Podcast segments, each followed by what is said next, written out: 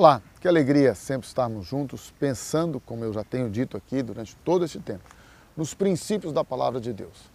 Eu não tenho o menor interesse em discutir religião, quem está certo, quem está errado. Isso para mim não tem o menor sentido.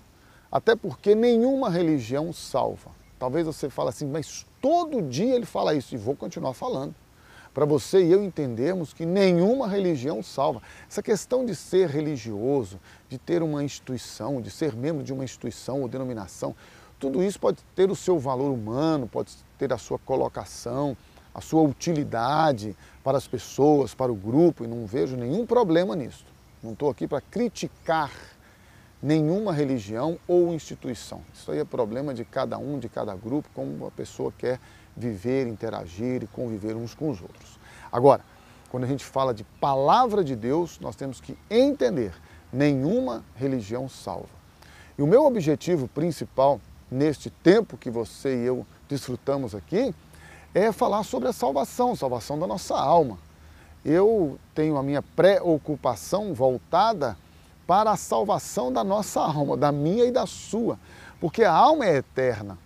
A alma que você e eu temos, esta alma que nós possuímos, que Deus nos deu, ela é eterna. E ela se perdeu por causa do pecado. O pecado destruiu a sua, a minha comunhão com Deus. O pecado nos separou de Deus. E esta separação trouxe morte, morte espiritual e morte física. O homem não foi criado para morrer. É por isso que ele não aceita a morte, é por isso que ele tem uma grande dificuldade em aceitar a morte, porque o homem não foi criado para morrer. O homem, ele foi criado para ter vida, vida abundante e vida eterna. O homem foi criado para ter comunhão, relacionamento e intimidade com Deus.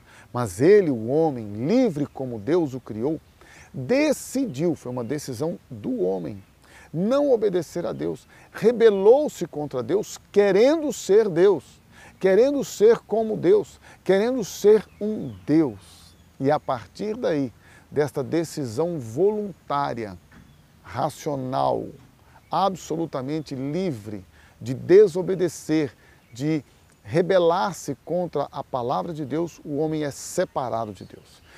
Por causa dessa separação, o homem traz para si a condenação, não só espiritual da sua alma, como também para o seu corpo. E aí ele passa a voltar para o pó de onde ele veio. Mas o projeto de Deus era que o homem vivesse para sempre. Perdida esta bênção, perdida esta natureza criacional que o homem foi feito por Deus, a imagem e semelhança dele, de Deus, o homem passa a reproduzir agora a imagem e semelhança que não é de Deus, mas é da sua humanidade, humanidade caída, humanidade derrotada.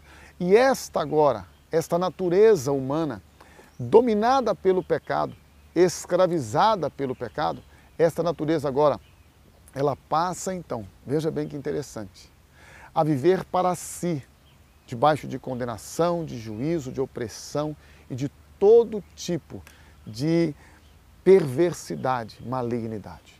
Mas Deus não desistiu do homem. Apesar do homem ter se distanciado dele, ter rejeitado ele, ele não desistiu do homem. Ele volta-se para o homem na pessoa do seu filho Jesus. E quando então Jesus Cristo vem a este mundo, ele vem a este mundo para salvar, libertar, transformar e curar o homem. E como ele faz isso? Através da sua morte e da sua ressurreição. Você e eu, então, passamos a entender que Ele, Deus, está fazendo algo novo e maravilhoso.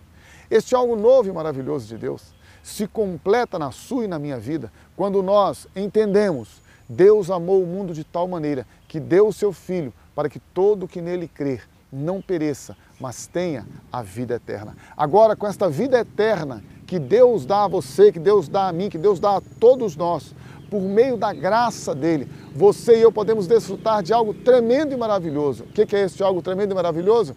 A vida eterna, a vida nova em Cristo Jesus, a salvação da nossa alma, a libertação do nosso interior. E agora nós podemos viver para Deus, para glorificar a Ele, viver para Ele e andar em verdadeira justiça e santidade diante dele.